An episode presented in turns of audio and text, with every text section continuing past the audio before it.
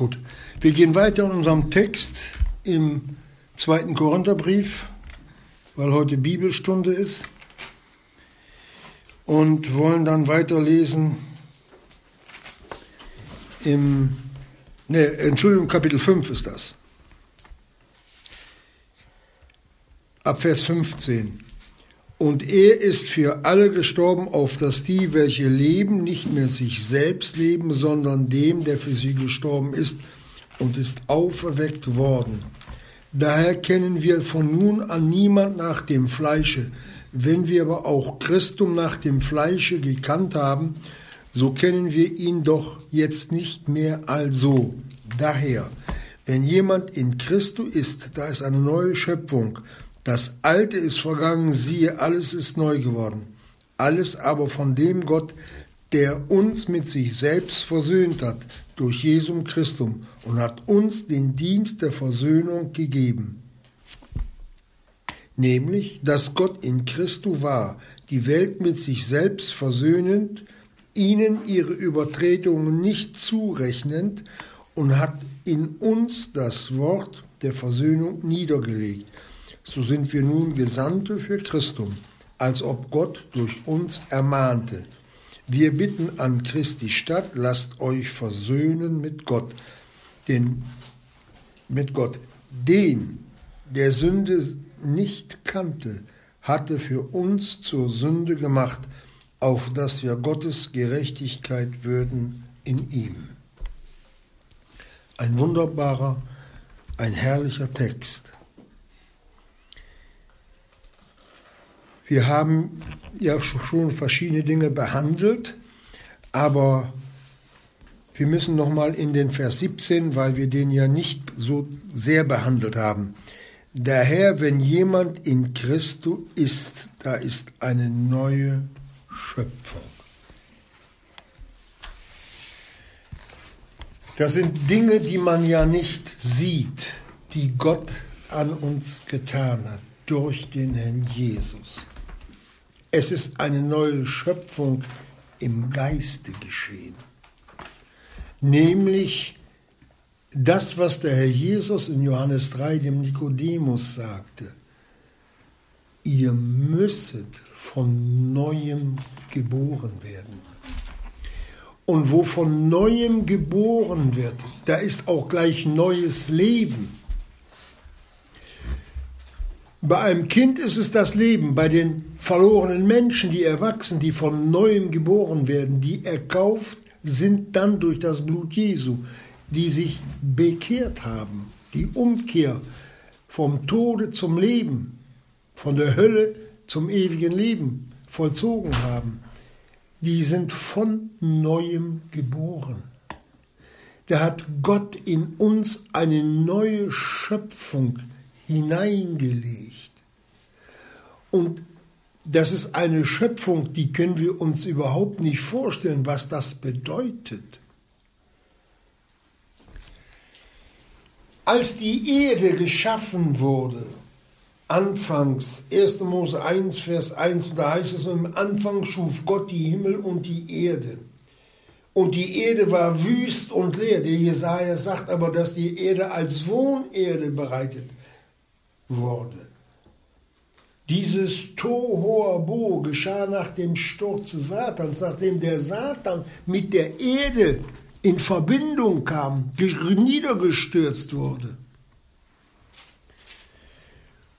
Und nachdem der Mensch mit dem Satan in Gemeinschaft kam, ist der Mensch auch verdorben, zerstört, musste die ihr tot waret in euren Vergehungen, musste auch eine Umschöpfung gemacht werden.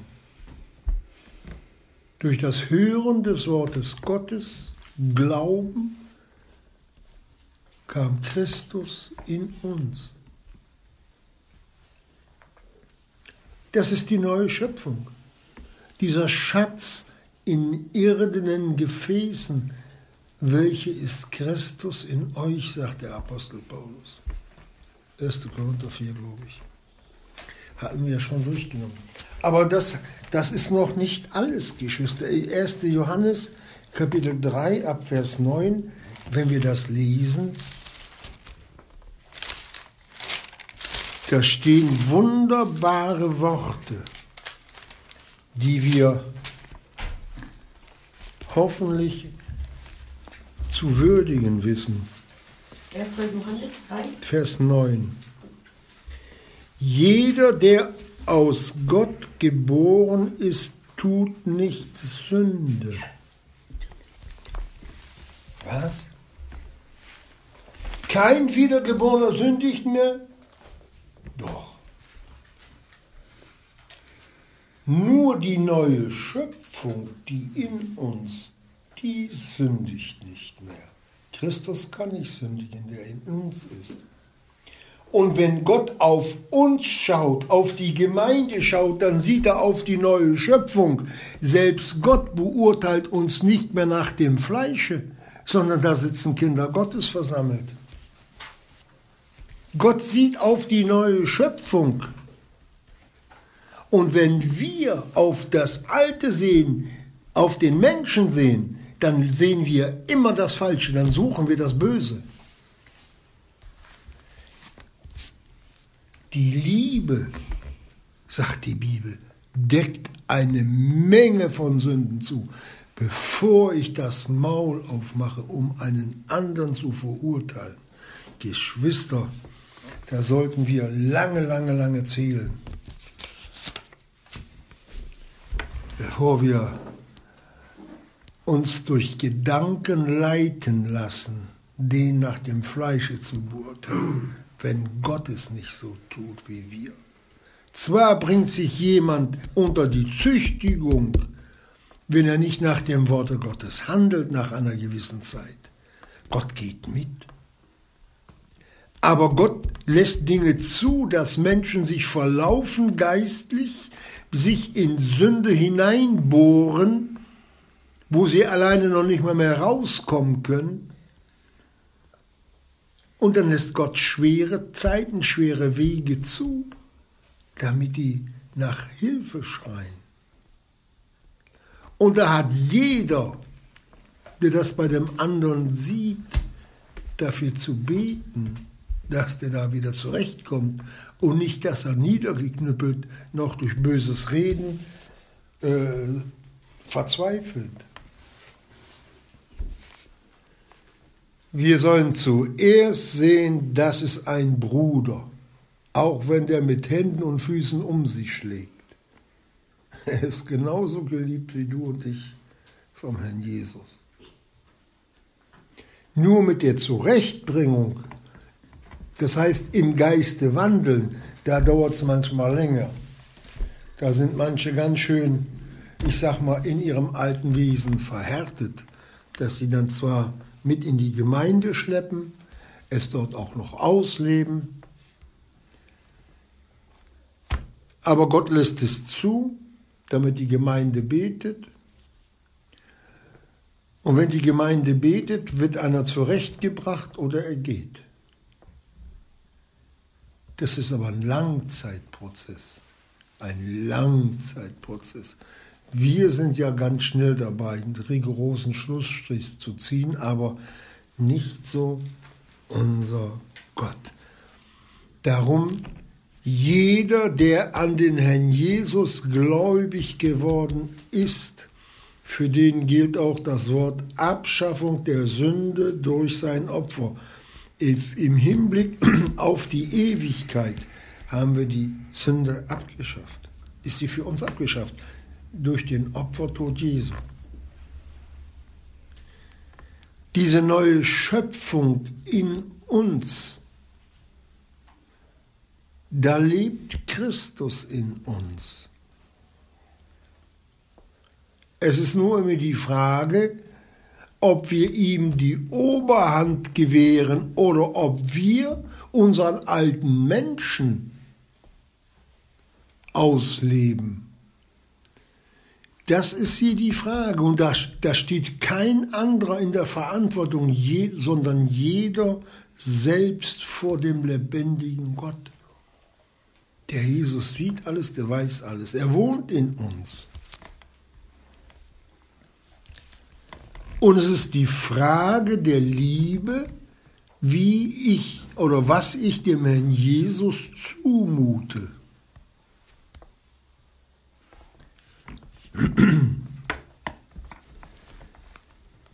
Also eine neue Schöpfung, Christus in uns, das ist das Erste, was ein Gotteskind ausmacht. Das ist die Schöpfung, ich wiederhole es, die nicht sündigen kann. Und das schaut der Herr Jesus auf uns. Das sieht er, so sieht er uns an. Und so sieht auch der Vater auf uns. Sonst müsste er ja jeden Tag über unser altes Fleisch ein Strafgericht kommen. Dass wir uns dessen bewusst sind, wie Gott uns sieht und wie lieblich Gott in seinem Wesen ist, der allen willig gibt, Jakobus 1,5 und nichts vorwirft. Da wirst du niemals hören, was hast du mit der neuen Schöpfung gemacht, in die in dir ist. Nichts. Er gibt.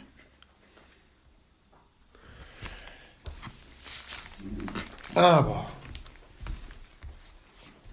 es steht geschrieben, dem Demütigen schenkt Gott Gnade. Das ist der Dreh- und Angelpunkt unserer ganzen Nachfolge.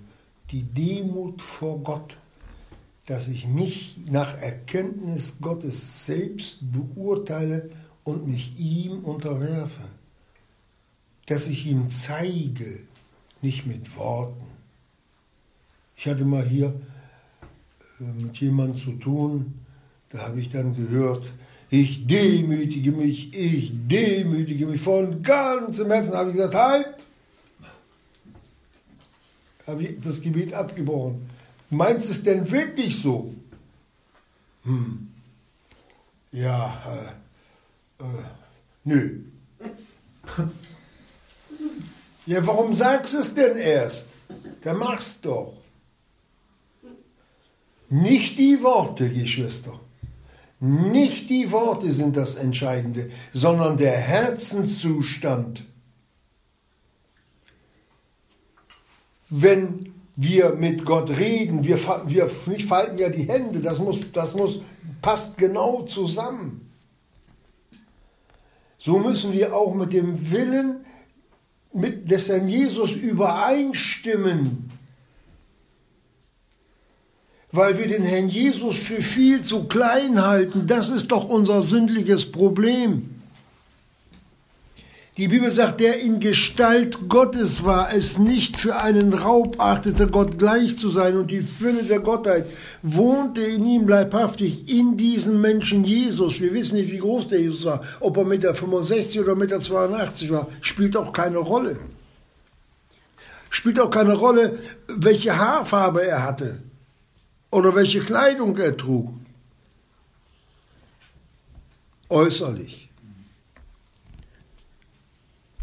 Sondern die Fülle der Gottheit, sagt der Philipperbrief, wohnte in ihm leibhaftig und er hielt es nicht und er hielt es nicht für einen Raub, Gott gleich zu sein. Wenn er gesagt hat, ich bin Gott, dann hat er Gott nicht einen Gramm seiner Ehre genommen. Er ist wirklich Gott. Wenn er auch als Jesus als der Mensch Jesus, wie alle Menschen über diese Erde gegangen ist. Wir unterschätzen ihn, weil er Mensch war. Darum sagte, daher kennen wir auch niemanden nach dem Fleische. Gott ist Geist, Gott kam in die Schwachheit des Fleisches. Gott hat sich damit erniedrigt in Gestalt eines Menschen zu kommen. Wisst ihr, was das für eine Erniedrigung war?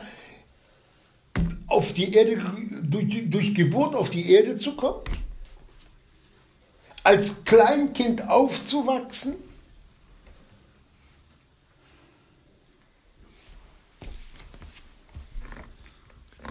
Ich denke, die Stellung die der Herr Jesus in unseren Herzen haben sollte, da könnten wir noch viel dran verbessern. Stellt euch mal vor, wir hätten in der Zeit Israels gelebt. Dort am Horeb, als Gott gedonnert hat, als Blitze kamen, Posaunenhall, dass die gesagt haben, Mose, sag Gott Bescheid, er soll aufhören. Alles, was er, alles, aber auch alles, was er äh, sagt, tun wir. Wir machen alles, bitte. Er soll nur aufhören. Wenn Gott sich von dieser Seite zeigen und sich offenbaren würde, wie Thor mit dem Hammer, dann würden wir wahrscheinlich viel frommer sein. Aber dann würden wir aus Angst nachfolgen. Das ist aber keine Nachfolge bei Gott oder bei dem Herrn Jesus. Wir sollen ihm nachfolgen, weil er uns liebt.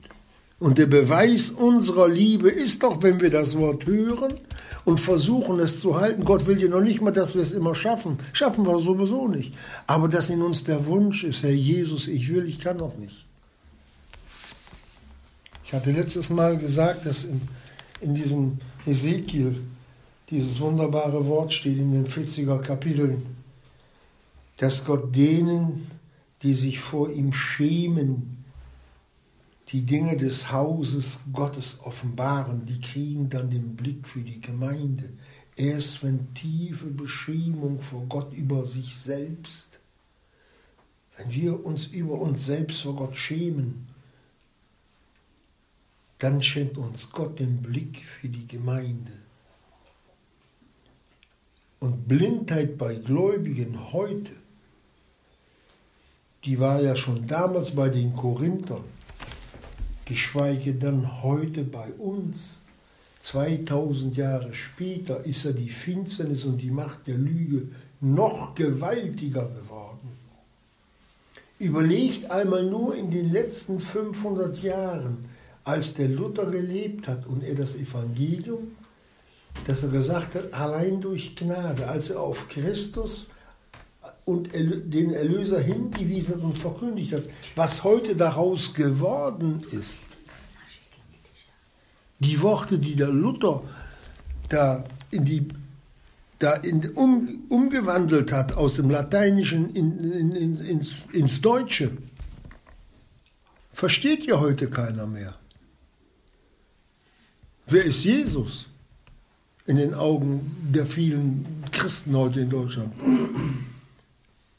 Die feiern Luther. Luther hat aber immer auf den Herrn Jesus hingewiesen, immer von sich selbst weg. Das ist schrecklich. Und diese Ich-Bezogenheit, die hat heute in der Gemeinde Jesu feste Gestalten und Formen angenommen. Da drin ist die Gemeinde Jesu, die sind die Gläubigen erstarkt und erstarrt. Ich und dieses Ich, das kommt nicht vom Heiligen Geist. Wenn ich sage, ich, ich bin nicht wert, ein Kind Gottes zu heißen, ja. Ich bin nicht wert, dass du für mich am Kreuz gestorben bist. Aber das stimmt auch nicht. Wir waren alle so lieb und teuer in den Augen Gottes, dass sein Herz keine Ruhe gegeben hat, bis er uns erlöst hat. Aber wenn es um die Dinge geht, wo der Herr Jesus an erster Stelle stehen sollte und wo dann das Wort Ich komme, kommt. Ich will mich auch machen. Ich und ich und ich. Das hat einmal einer schon im Himmel gesagt. Ich will mich aufmachen. Und wisst ihr, wo der hin wollte? Der wollte hoch hinaus, über den Thron Gottes hinaus. Wisst ihr, wo er geblieben ist? Der erste Kandidat für die Hölle der Teufel. Diese Ich-Bezogenheit ist, ja, ist eine ganz, ganz schreckliche Sache.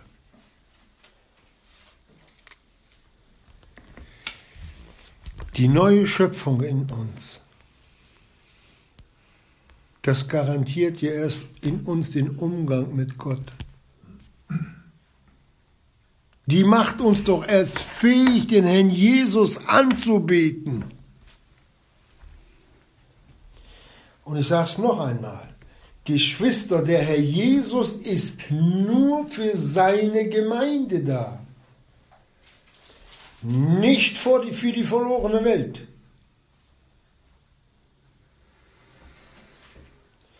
Lest die Bibel durch. Niemand kann zu mir kommen. Es sei denn, sagt der Jesus, Johannes Evangelium, dass der Vater, der mich gesandt hat, ihn ziehe. Die müssen erst an Gott vorbei. Der Vater zieht zum Sohne. Erst dann fängt die Gemeinschaft mit dem Herrn Jesus an. Und die gehört nur dem Blut der Kauften. Das macht keinen Gläubigen aus, wenn einer, der nicht errettet ist, drei Kreuze in der Wohnung hat oder ein Riesenkreuz in der Kirche. Das kann sechs Meter oder acht Meter hoch sein. Das, das bringt alles nichts. Das ist nichts. Und wenn ich ein Kreuz irgendwo hinstelle, muss ich euch eine lustige Geschichte, ich habe sie schon mal erzählt, da war mal ein schlaues Bäuerlein, der wollte mit seiner neu, neuen Braut, also hatte gerade geheiratet, äh, einen Umzug machen. Und nun hat er sein ganzes, was er so an Hab und Gut hatte, auf so einen großen Karren drauf, so einen vierrädigen Karren mit Holzrädern. Und dann ging es bergab. Und da sagt die Frau, es ist aber schwer, den Wagen zurückzuhalten. Sagte, hahaha, warte mal. Und da ging er hin, da holt er ein großes Kreuz raus mit einer Jesusfigur drauf und tut es vorne auf der Deichsel anbinden. Und da sagt er, jetzt pass auf, jetzt geht alles wie von selbst. Da hat er dem Wagen noch einen kleinen Schubs gegeben, der, der fährt jetzt die Serpentine runter. Hat er gedacht. Der Wagen ist gerade ausgelaufen, abgestürzt, das ganze Zeug, was da drauf war, der ganze Hausrat war kaputt.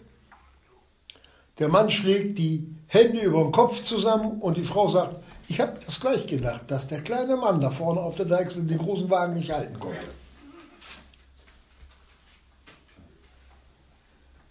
Verstehen wir, wenn wir den Namen Jesus mit irgendeinem Bildnis irgendwo hin tun, das hilft nichts. Es muss der Auferstandene sein. Fromm reden kann jeder. Aber in wem ist Christus gestaltet? Das merkt man am Reden, am Tun, am Handeln. Das ist der Ausdruck, ja, wie ich dem Herrn Jesus nachfolge. Wir müssen auch einmal für jedes Wort, das wir unnütz geredet haben, Rechenschaft abgeben, auch über unsere Zeit.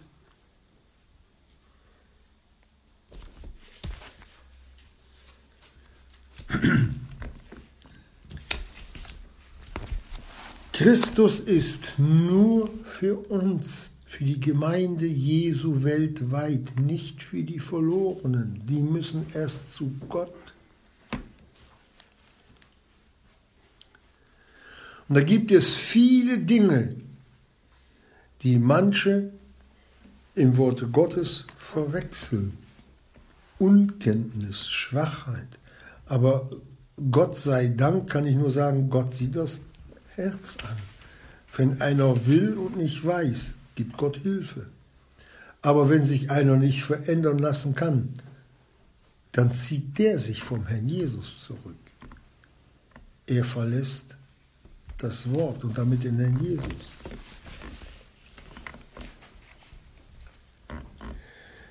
Diese neue Schöpfung, die ist ja erst zustande gekommen. Nicht, weil wir so gut waren oder weil wir nun viel gespendet haben, dass wir hätten uns bei Gott wie in einer Aktiengesellschaft einkaufen können.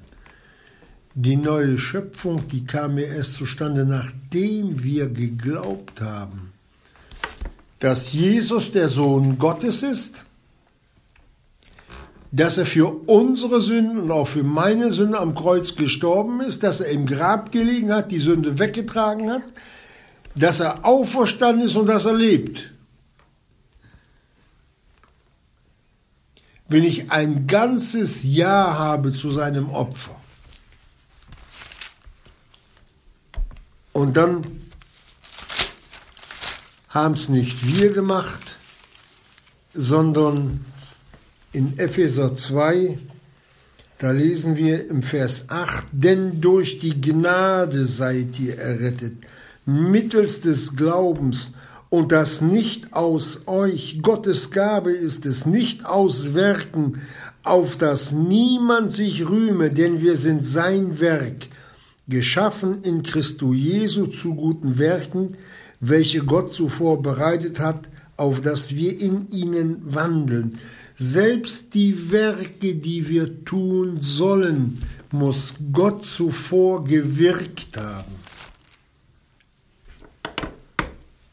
Wir können uns nicht ohne Gebetsleben, ohne den Herrn Jesus zu fragen, in etwas hineinstürzen. Dann mache ich das ja, dann rühme ich mich ja auch. Dann behalte ich ja Gott gar nicht mehr für den Geber. Das ist Erhebung. Und das geht weiter, das frisst weiter. Hochmut ist das gegen Gott. Und was kommt vor dem Fall? Hochmut. Ich habe Kinder Gottes stürzen gesehen, fallen gesehen. Die sind, die sind förmlich aufgeknallt, aufgeklatscht, geistlich. und haben dann Gott noch verklagt oder Gott gefragt, warum das so ist. Blind. Blind für das Wort Gottes. Schade. Schade. Welch ein Verlust für jedes Kind Gottes. Das, ein Verlust, der ja bis in die Ewigkeit hineinreicht. Lohn ist verlustig. Also, Daher kennen wir von nun an niemand nach dem Fleische. Stellt euch mal vor, der Apostel Paulus, der die Gemeinde Jesu zerstört oder zerstören wollte, der mordschnaubend da losgezogen ist bis nach Damaskus, alle nach Jerusalem zu schleppen und sie da zu peinigen mordschnaubend, ihnen so ein bisschen zum Friedhof zu verhelfen. Wenn die Gläubigen ihm das nachgetragen hätten, den kennen wir doch. Ha, der ist doch unverbesserlich.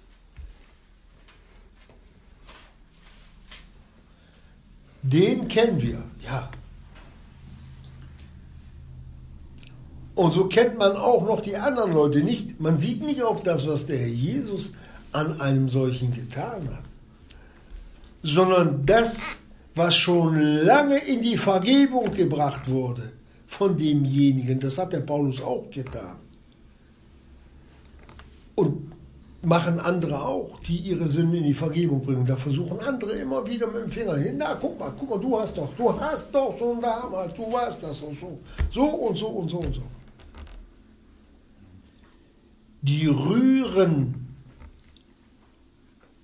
wieder für sich aber in anderer Leute Sünden und damit laden sie die Sünden auf sich.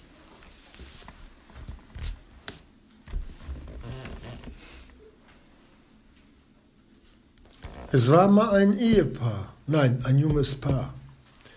Die beiden lebten in zwei verschiedenen Gemeinden. Die sind in Sünde gefallen. Der eine Bruder in der alten Gemeinde, in der einen Gemeinde sagte, nein, nein, die werden ausgestoßen und die haben da großes Tara gemacht. Und in der anderen Gemeinde, da wurde die Sache vor Gott bekannt. Da sagte der Bruder, die ist ausgeräumt. Haltet euch von der Mahlfeier noch ein wenig zurück, schämt euch noch ein bisschen und dann kommt ihr wieder her, die Sache ist vor Gott ausgestanden. Der alte Bruder der so in dieser eigenen Selbstgerechtigkeit nach seinem Gutdünken so gehandelt hat, der trägt jetzt die Schuld oder hat die Schuld der beiden auf sich genommen, getragen, weil der nicht vergeben hat.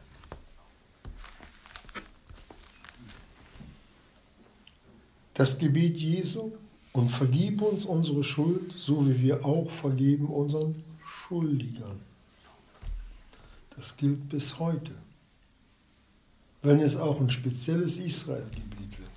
Wir lesen das auch an den zwei Knechten, den beiden die Schuld vergeben wurde und der eine den anderen gleich wegen der anderen Forderung gleich wieder am Hals hatte. Das ist was ganz, ganz Grausames. Nicht vergeben können. Das heißt nicht vergeben wollen. Den Glaubenden sind alle Dinge möglich. Alle. Das heißt, wenn ich mein ganzes Vertrauen auf den Herrn Jesus werfe, der kann mich nicht enttäuschen und der wird mich nicht enttäuschen. Und das ist mein Helfer, das ist mein Retter, das ist mein Heiland und das bleibt auch. Da, da kann keiner, keiner auch nur einen Faden dran abschneiden. Das ist das Wunderbare, dass wir uns auf das Wort Gottes stützen können. Mit, wirklich mit vollster Gewissheit. Gott hat uns sein Wort gegeben. Und das hat er ja nicht nur gegeben, dass wir was zum Lesen haben, sondern wir können uns vor Gott darauf berufen, du hast gesagt. Und dann handelt Gott auch, wenn ich mich glaubensmäßig Gott gemäß auf sein Wort stütze. Da, da wartet Gott doch nur darauf, dass wir ihm solches Vertrauen entgegenbringen, dass er mit meiner Situation fertig wird.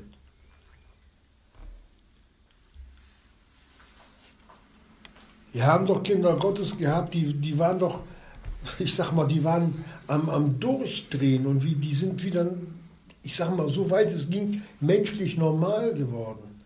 Die haben mir vor alles Angst gehabt, vor alles Not gehabt. Es, war, es waren manchmal solche Lebenslügen, wo man nur gedacht hat, wie kann sowas, wie kann ein vernünftiger Europäer, der eine gesunde Schulbildung hat, sowas glauben. Aber da sehen wir erstmal, was dem Teufel alles möglich ist, wenn man sich mit ihm einlässt wenn man den Gedanken, die er eingibt, aufnimmt. Das beste Beispiel ist immer noch die Eva. Die hat sich ja wirklich mit dem unterhalten. Das sollen wir aber nicht. Der Herr Jesus hatte aber was ganz anderes gesagt. Was hat er denn gesagt? Meine Schafe hören meine Stimme. Wisst ihr, da war ein, ein Schafhirt, der hatte ein Schaf, das war sein Lieblingsschaf. Und eines guten Tages ist das Schaf von der Weide verschwunden. Da war er traurig. Und wisst ihr was? Er geht es suchen und findet das Schaf in einer anderen Herde. Da hat es ein Übernachbar geklaut. Und er sagt dann, das ist mein Schaf. Nein, das ist nicht dein Schaf. Und die kriegen sich da streiten. Die Sache kommt vor Gericht. Ein schlauer Richter. Er sagt so, jetzt rufen Sie mal dem Schaf. Da ruft der die das Schaf geklaut hat. Und das Schaf, ja, das hat zwar den Kopf gehoben, aber das war auch alles.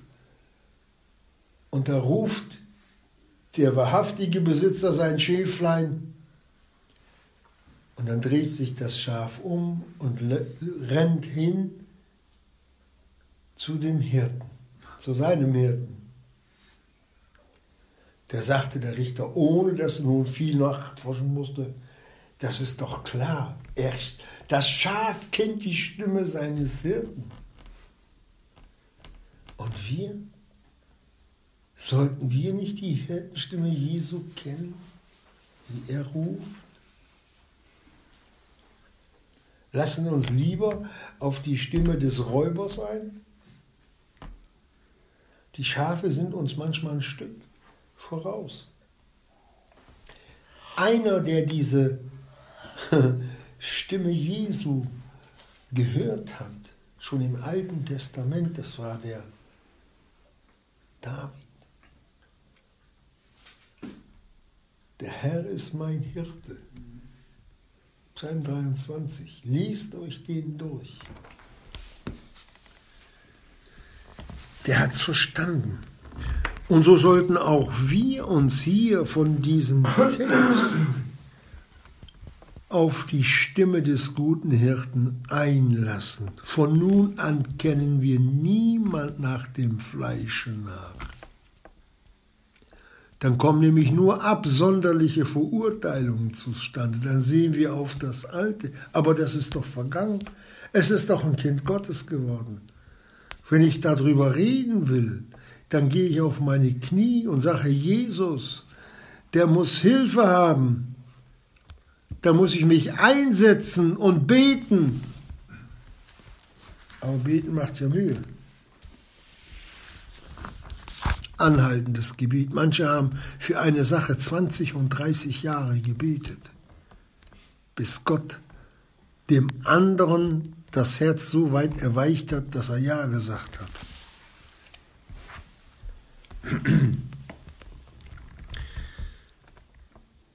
Ja, diese neue Schöpfung in uns, die sollte langsam, aber stetig die Oberhand gewinnen. Natürlich fallen wir immer wieder hin, geistlich. Aber es sollte doch Wachstums, ja, zu sehen sein. Jüngling zu werden. Milchtrinker, vom Milchtrinker zum Jüngling. Bei den Jünglingen sagt er, ihr habt die, ihr seid stark, ihr Jünglinge, ihr habt den Bösen überwunden. Aber er sagt gleich auch, der erste Johannesbrief, nicht? Der Johannes sagt auch gleich, passt auf vor der Welt. Hütet euch vor der Welt. Das ist das, was die Jünglinge wieder in Kraftlosigkeit hineinbringt. Die Welt der Sünde, des Vergnügens und alles das, was in der Welt ist. Die Welt vergeht und ihre Lust.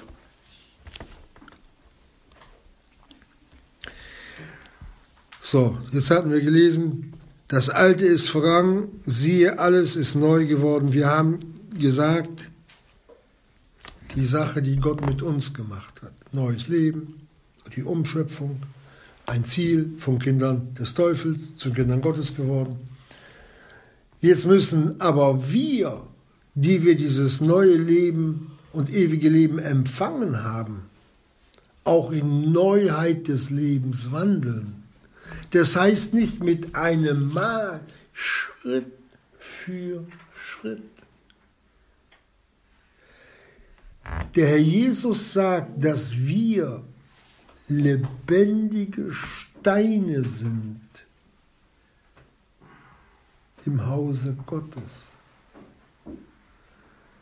Und das Haus Gottes wird auch Stück um Stück mit den lebendigen Steinen aufgebaut. Die Gemeinde. Bevor die Gemeinde aber fertig ist, bröckeln die Steine schon wieder aus der Mauer raus und laufen davon, die lebendigen Steine. Gott hat schon viel Mühe mit uns. Das kann ich nur wirklich nur aus meinem eigenen Leben bestätigen.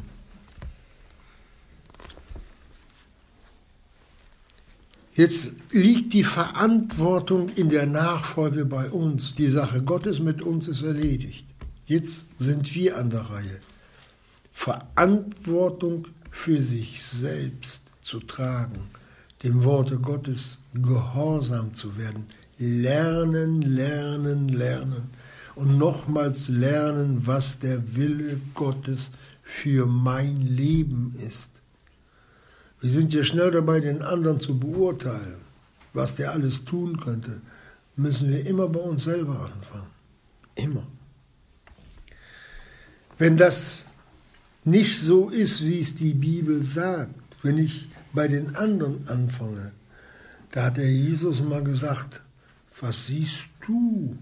Den Splitter in deines Bruders Auge. Oh, der hat was gemacht. Das sieht Gott als Splitter an. Im Gegensatz zu dem, der nun das große Wort ergreift, sagt er, und du, du Heuchler, den Balken, den du trägst, den siehst du nicht. Die Balkenträger, das sind die, die sich mit ihrem Balken umdrehen, die andere damit erschlagen, geistig. Die alles, was sich ihnen in den Weg stellt, umhauen. Ziehe zuerst den Balken aus deinem Auge und dann fragt dein Bruder, darf ich dir den Splitter entfernen? Ja, die gehörnten Böcke, das sind die, die sich immer beklagen. Du hast, du hast, aber dass sie selber mit mit einem Boxgehörn da die, die, die, die Kinder Gottes umstoßen, merken die gar nicht.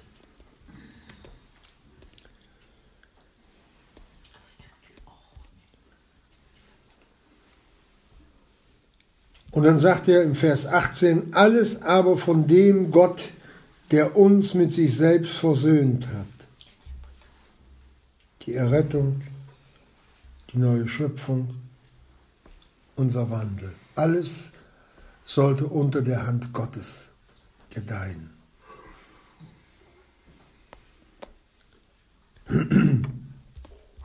Der sich, der uns mit sich selbst versöhnt hat durch Jesum Christum. Der Herr Jesus hat am Kreuz für unsere Sünden gelitten. Die Strafe für unsere Sünden lag auf ihm. Das ist die Sühnung, die er für uns getan hat. Und durch den Glauben an sein Opfer sind wir versöhnt in dem Wort Versöhnung oder Versöhnen, versöhnt, ist auch das Wort Sohn enthalten. Das hat die Bibel nicht umsonst uns so mitgeteilt. Söhne können zu ihrem Vater Vater sagen und nicht Fremde. Wir sind Gottes Kinder, haben Sohnschaft empfangen und dadurch auch ewiges Leben.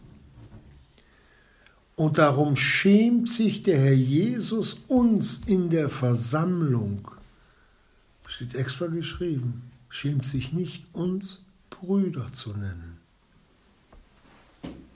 wo alle unter dem Gehorsam des Vaters ihren Dienst tun. Und wo zwei oder drei, sagt er, versammelt sind in meinem Namen, da will ich mitten unter euch sein. Das geht erst nachdem wir versöhnt worden sind, nachdem wir durch sein Opfer errettet worden sind. Wir haben es mit der ganzen Gottheit zu tun, die Gott uns zugewandt hat. Das ist der Vater, Gott, das ist der Herr Jesus, der Sohn Gottes, und das ist der Heilige Geist. Gott nimmt man häufig für ernst, den Herrn Jesus, naja gut, das ist, war ja Mensch und der Heilige Geist, ja, mit dem kann man viel Unfug treiben. Das ist heute so, leider, leider, leider. Auch bei den evangelischen Christen. Er wird als Taube dargestellt, steht aber nichts geschrieben, von, dass der Heilige Geist eine Taube ist, sondern er kam hernieder auf den Sohn Gottes wie eine Taube. Eine Taube landet ganz zielgerecht, ohne dass sie mit den Krallen greift. Eine Taube ist eigentlich ein sehr friedvoller Vogel. Aber das ist doch keine Taube, der Heilige Geist. Es sah aus wie Gold. Ist es Gold? Nein. Der sah aus, als ob er tot wäre. War er tot? Nein, der lebt immer noch. Man muss die Bibel lernen. Da gab es mal einen ganz klugen Professor, der hieß Schlatter. Der hat in der Schweiz unterrichtet. Das war ein richtiges Kind Gottes. Damals hat man das Wort Gottes an den Lehranstalten noch richtig für ernst genommen. Wisst ihr, was der seinen Studenten gesagt hat? Lest doch das, was in der Bibel geschrieben steht und nicht das, was nicht geschrieben steht. Man achte auf die Buchstaben die kann man nicht einfach weglassen. Oder ein Komma versetzen.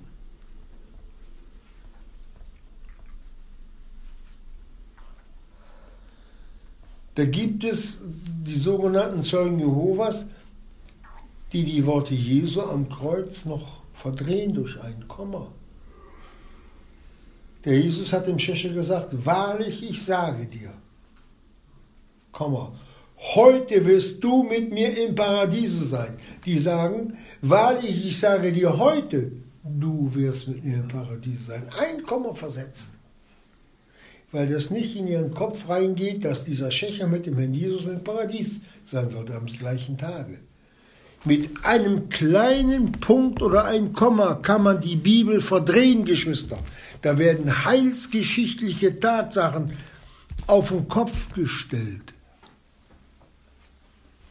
Und darum müssen wir uns, wenn wir die Bibel nehmen, lesen, drin forschen, den Willen Gottes suchen, nicht nur die Buchstaben, sondern erkennen, was mir durch den Heiligen Geist offenbar wird, die Gedanken, die Gott mitteilen will, die Gedanken Gottes. Meine Gedanken sind nicht eure Gedanken. Wenn ich dann höre, ich habe die Bibel gelesen, ich habe hab sie auch gelesen, ich habe es auch schon durchgehört. Und ich bin zu dem Entschluss gekommen, ich weiß immer noch nichts. Mir geht es so wie ein, ein der das Weltall betrachtet, der sieht jetzt die, die, die, die ersten Sterne, dann sieht er mit einem Fernglas die zweite Reihe, dann gibt das große Teleskop, da sieht er die dritte Reihe und jetzt können Sie bald, bald bis zum Ende der, des, bald bis zum Ende des Alls gucken und wissen immer noch nicht, wo das Ende ist. Und unser Gott ist noch weit größer. Weit, weit größer als das kosmische Universum. Ich sage es mal hinter verhaltener Hand. Alles ist durch das Wort Jesu, durch das Reden Jesu, der das Nichtseinende ruft, entstanden, das ganze kosmische All. Wie groß muss denn dann der Sohn Gottes, wie groß muss Gott sein? Und den wagen wir uns so zurechtzubiegen, wie wir es gerade in der Situation für gut finden. Stellt euch mal vor, der würde mit einem glühenden Brenneisen uns jedes Mal, wenn wir was Falsches in der Bibel sagen, ein Mal auf die Stirn drücken. was er natürlich nicht macht. Er weiß doch, dass wir Menschen sind. Und darum sollen wir auch das Wort Gottes versuchen, mit aller Demut aufzunehmen. Und es nicht als Waffe, als Stock gegen andere anwenden.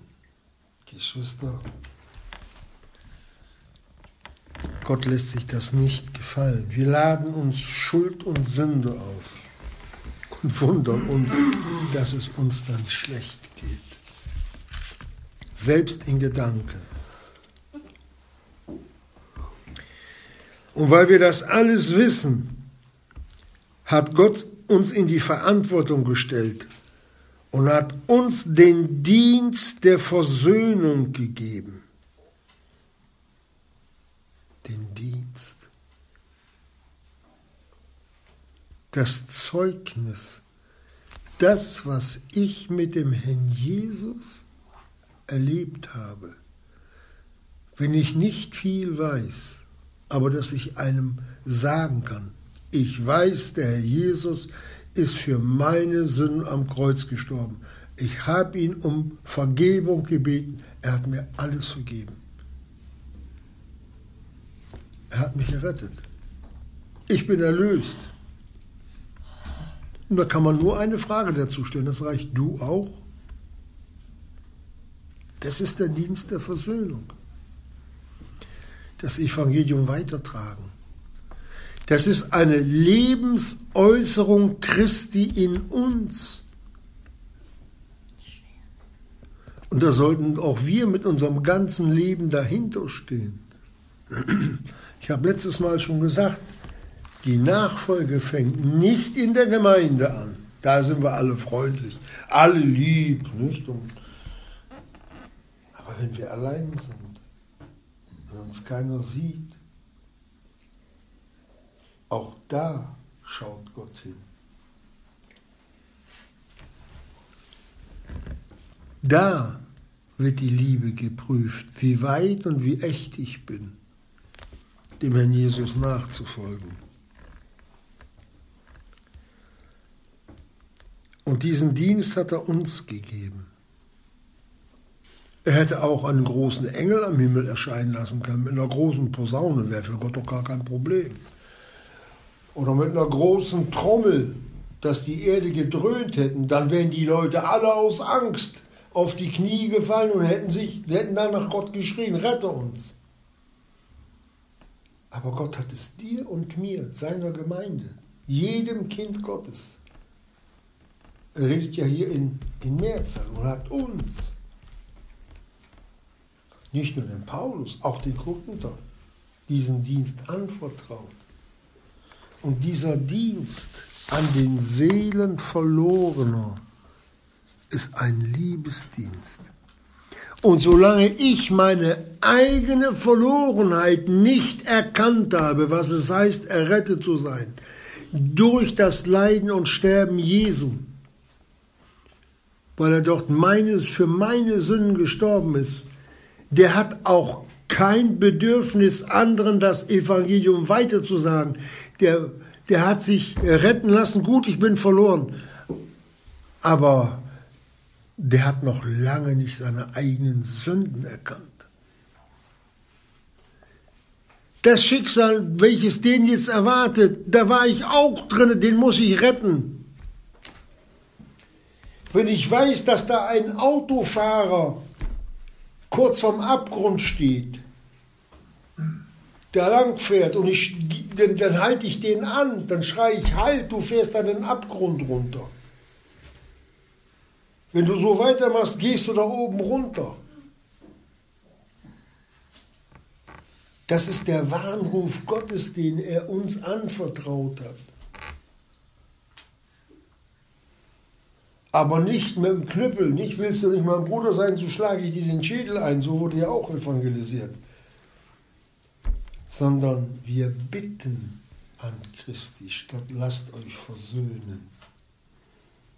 In aller Demut bitten. Bitte lass dich retten. Du gehst verloren. Wenn einer mit harten Worten ankommt, das kann man abweisen. Aber vielleicht wird er weich, weil er dich bittet. Der muss sich doch mal was gedacht haben. Der muss doch irgendwas spüren, was wahr ist, wenn ich ihm das sage oder wenn er das hört. Dass es das Verlangen ist, in solch einem auch errettet zu werden, dass es in ihm hochkommt. Und das Verlangen eines Gläubigen sich verändern zu lassen. Solange ich mich nicht verändern lassen will, wenn ich, ich unterstreiche jedes Wort, ich meine von mir, dass ich so wie ich bin schon gut genug für Gott bin, den kann man laufen lassen. Bis er ankommt und sagt, ich will mich verändern lassen. Denn alles Beten, das nützt nichts, solange einer nicht will. Ich habe naja, ich sag's mal andersrum. Da ist in einer Gemeinde, da sind Leute, Kinder Gottes, die sich nicht so grün sind. Der eine sagt Hü, der andere sagt Hot. Da kam ein anderer Bruder und hat gesagt, ja, dann sollen die doch zusammen beten. Es hört sich immer fromm an, beten. Aber in Matthäus 18, Vers 19 steht geschrieben, wiederum sage ich euch, wenn zwei übereinkommen werden, das heißt, wenn zwei eines Willens sind vor Gott, um was sie auch bitten werden, in meinem Namen bitte ihnen werden von meinem Vater, der im Himmel ist. Punkt. Das sind Worte Jesu. Das Gebet nach Übereinkunft. Nicht, wenn der eine Hü sagt und der andere äh, genau das Gegenteil. Der eine sagt Hü, der andere sagt Schalt, halt. So, das kann man dann noch so in frommen Worten verklausulieren. Gott sieht die Herzen, dass der nicht will. Dann bleibt er so. Bis er sich entschlossen hat, so zu wollen, wie der andere das auch will. Das Gebet nach Übereinkunft. Und nichts anderes. Und wir dürfen uns wirklich auf das Wort Jesu stützen. Das ist mein Halt, das ist mein Leben. Dafür steht Gott ein als Bürger. Das ist, das ist mehr als ein notarieller Vertrag. Gott sieht schon zu, dass sein Wort wirklich äh, gehalten wird von uns. Wie viel, mehr, wie viel mehr hält er sich selbst daran? Gott kann doch nicht, kann nicht von seinem Wort abweichen. Das ist doch das Schöne. Er ist doch selbst an sein Wort gebunden. Wir nicht. Nein, doch. Nur wir wollen immer lange Leine haben. Aber am besten ist, wenn man ganz nah beim, beim guten Hirten ist. Die Schafe, die ganz beim guten Hirten sind, ganz in seiner Nähe, die kriegen das beste Futter. Vielleicht habt ihr das noch nicht beobachtet. Aber die am Ende sind, die kriegen das Zertretene.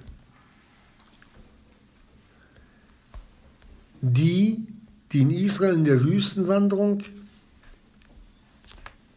beim Stamm zusammen waren, und da gab es auch die Nachzügler. Und wisst ihr, was mit denen passiert ist? Die, bei den Nachzüglern, die sich, der Nachtrab, der sich hat zurückfallen lassen, da kam ein böser Stamm, der hieß Amalek. Der hat sie sich alle gegriffen, oder viele. Und wisst ihr, was der Stamm Amalek in der Bibel für eine geistliche, in der geistlichen Sprache der Bibel, was der bedeutet? Der alte Mensch.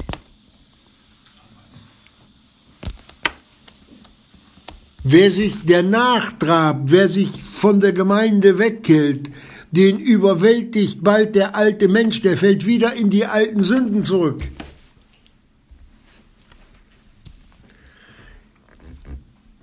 Da ist nichts, dass man sagen kann, sie ist alles neu geworden, wie bei dem Apostel Paulus und bei dem Kind Gottes und bei dem Kind Gottes. Das ist, da sieht man das. Der Nachtrab, die sich hängen lassen, die werden vom alten Menschen überwältigt. Da kommt das ganze Sündliche wieder hoch. Die leben dann genauso, wie sie früher gelebt haben, nur dass sie jetzt Kinder Gottes sind. Und weil Gottes Berufungen ihnen nicht gereuen, bleibt das ein Kind Gottes, weil die neue Schöpfung ist ja da und die bleibt auch. Die sündigt immer noch nicht, sondern unser alter Mensch, den wir auch mit uns rumschleppen. Paulus sagt, denn ich weiß, dass in mir, in meinem Fleische nichts Gutes wohnt. Da sagen Leute von sich selbst, ich nicht, ich, ich bin ein Guter. Es hat mich so getröstet, als ich das von Paulus gelesen habe. Da dachte ich, dann bin ich wenigstens nicht alleine der, also der Erste, der noch schlecht ist. Wenn der das sagt, der so, der war, das war so ein heiliger Mann, so ein wirklich von Gott geprüfter Mensch, dass es mich froh gemacht hat. dass ich nicht allein bin. Mich hat es wirklich froh gemacht. Oder wenn ich den David angesehen habe, was der David für Schoten geschossen hat und wie Gott ihm vergeben hat. Du aber nicht gewesen bist wie mein Knecht David, der meinen ganzen Willen getan hat. Der David hat auch nur aus der Vergebung gelebt. So sollten wir auch nur aus der Vergebung legen. Damals noch unter dem Tieropfern und heute haben wir das Blut Jesu. Was wir haben, das ist da. Geschwister, wenn die im Alten Testament sehen würden, was wir haben, die würden sich die Haare raufen. Völlige Vergebung. Kann es nie mehr verloren gehen. Die würden jubeln, sagen, das ist wirklich eine neue Schöpfung in denen. Haben wir nicht gekannt, haben wir nicht gehabt. Das, was im Herzen Gottes voll, äh, verborgen war, wo keiner hingeschaut hat, nur er, das hat er uns mit Jesus am Kreuz geoffenbart. Dass wir für das ewige Leben versiegelt worden sind. Dass uns niemand mehr aus der Hand Gottes rauben kann.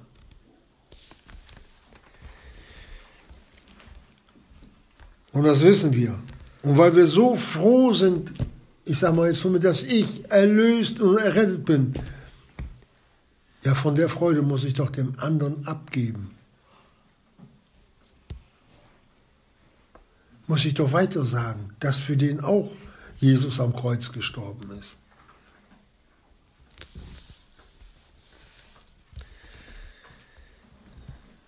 Den Dienst, das ist ein Dienst.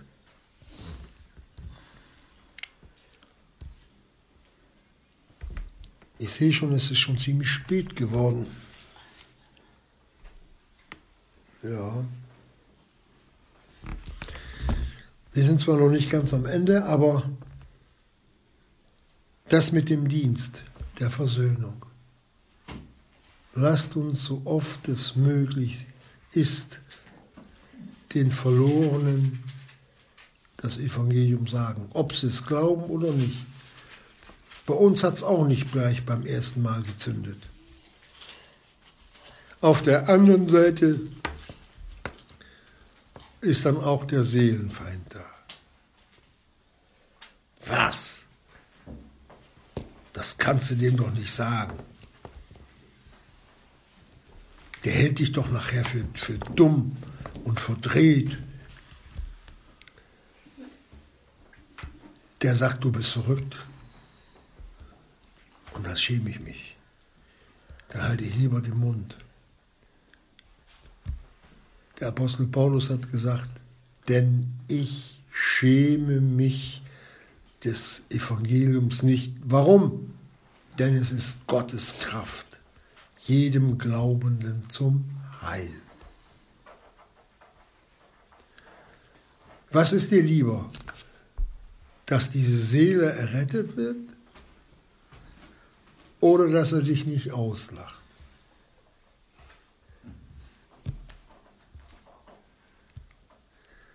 Das müssen wir mit in unser Alltagsleben nehmen.